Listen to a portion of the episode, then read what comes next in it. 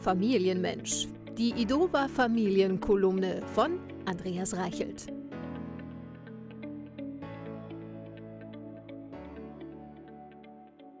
Mittags frei, wenig Hausaufgaben, viel Freizeit und nicht vergessen, dauernd Ferien.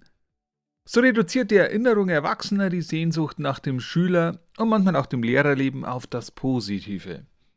Was war das doch für eine Wohltat, als die einzigen Probleme darin bestanden, dass einen der Lehrer aufrufen könnte, ohne dass man die korrekte Lateinvokabel rezitieren und danach noch in den rechten Kasus zu setzen vermochte.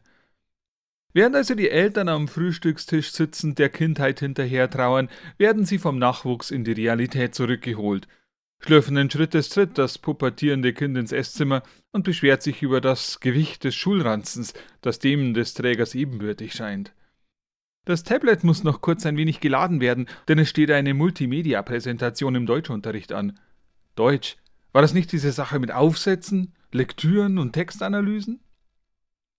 Zudem habe der Mathelehrer gestern noch weitere Hausaufgaben via Online-Plattform eingestellt, die das Kind wegen eines von den Eltern verhängten Bildschirmverbots nicht mehr rechtzeitig gesehen hat und nun im Bus anfertigen muss. Digital übrigens, mit einem Funktionsplotter, was auch immer das nun wieder sein soll. In den Pausen ist die gepflegte Schafkopfrunde mit Freunden längst einem Handygame gewichen. Gestritten wird im Messenger-Dienst. Referate werden nicht mehr in der Bücherei ausgearbeitet und Kumpels besucht man online. Für all das muss man nicht einmal mehr vom Stuhl aufstehen. Ein Blick ins Tablet reicht. Ja, schöne neue Welt. Oder auch nicht. Eigentlich sollte es ein Trost für die Erwachsenen sein, dass die Jugend, der sie hinterher trauern, gar nicht mehr existiert. Aber man hätte sie dem Nachwuchs doch gegönnt. Ein Entschluss ist gefasst. Morgen klettern wir auf einen Baum, fahren Schlitten und Schafkopfen abends um Salzbrezeln. Und künftig wird jeden Tag etwas Analoges gemacht, gemeinsam. Lagerfeuer, Fußball, Zelten, Modellbau, ein Brettspiel, ein Bild mit Fingerfarben malen und was sonst noch so einfällt. Gleich morgen fangen wir an.